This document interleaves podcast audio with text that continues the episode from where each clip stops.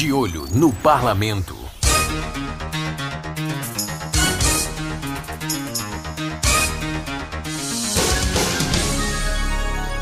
O De Olho no Parlamento traz o que foi destaque entre os parlamentares sergipanos durante essa semana.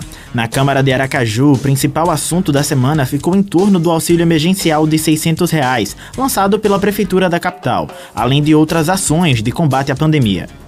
O vereador Breno Garibaldi, do DEM, comemorou o anúncio feito pelo prefeito Edivaldo Nogueira, do PDT. Estou feliz com essas notícias e também ver que nossas solicitações estão sendo vistas e atendidas. Com a união de todos os setores, conseguiremos passar por esse período tão difícil e tão desafiador.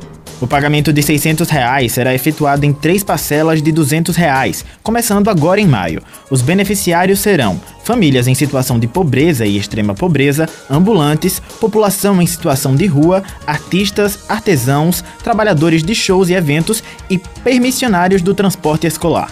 Além do auxílio, será suspenso a cobrança de IPTU, ISS e TLF de bares, restaurantes, hotéis, pousadas, agências de viagens e serviços de turismo, além de eventos. Para o vereador professor Bittencourt do PCdoB, o conjunto de ações reflete a preocupação do prefeito Edivaldo Nogueira na tentativa de minimizar a situação grave que o mundo está vivendo.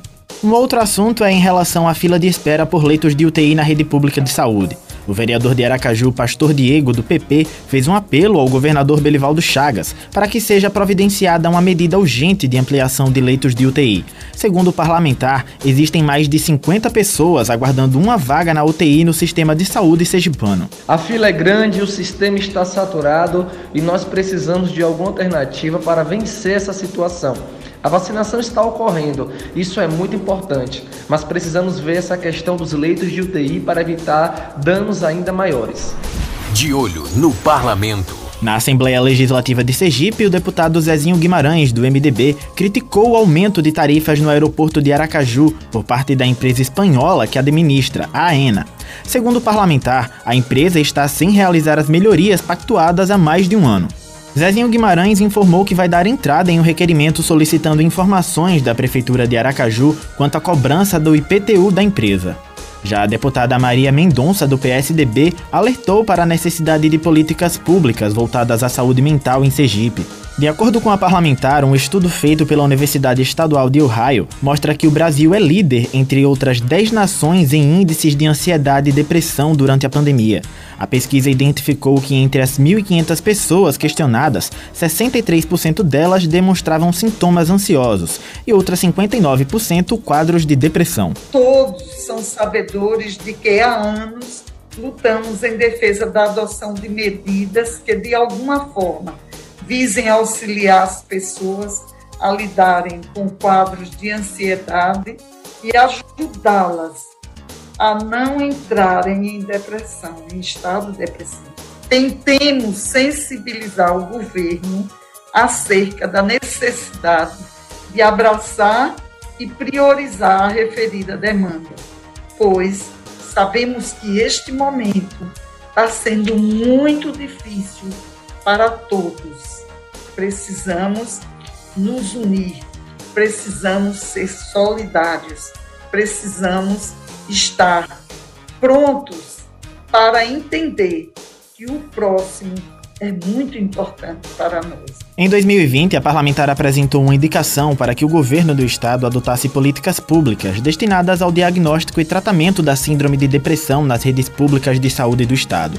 Também no ano passado, Maria apresentou um projeto de lei que determinava a contratação emergencial temporária de psiquiatras, psicólogos, assistentes sociais e terapeutas ocupacionais pela Secretaria de Estado da Saúde.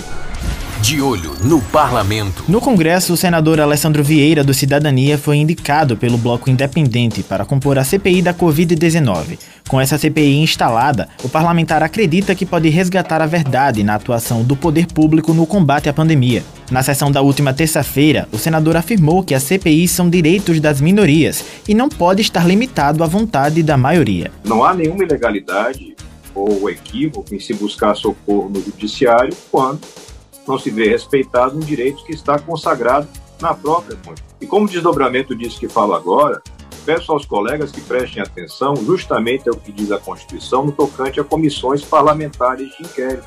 CPIs são direito da minoria, isso já foi mais do que repisado. É desgastante ter que tratar disso agora. E se é direito da minoria, por óbvio, não pode estar limitada ou condicionada à vontade da maioria, como alguns dos meus colegas manifestaram desejo. Não cabe. Se Vossa Excelência, presidente do Senado, adota uma providência que inviabilize a realização da CPI, Vossa Excelência vai estar inviabilizando o exercício de um direito constitucional da minoria. Então, eu peço aos colegas, aqueles que não tiveram a oportunidade, talvez, de avaliar adequadamente o texto constitucional, que, no mínimo, avaliem as últimas entrevistas que nosso presidente concedeu. Todas elas no sentido exatamente disso, do reconhecimento de que é um direito da minoria. Esta edição do De Olho no Parlamento é uma produção de Gabriel Jesus, edição Fernando Carvalho e apresentação de Thalisson Souza. De Olho no Parlamento.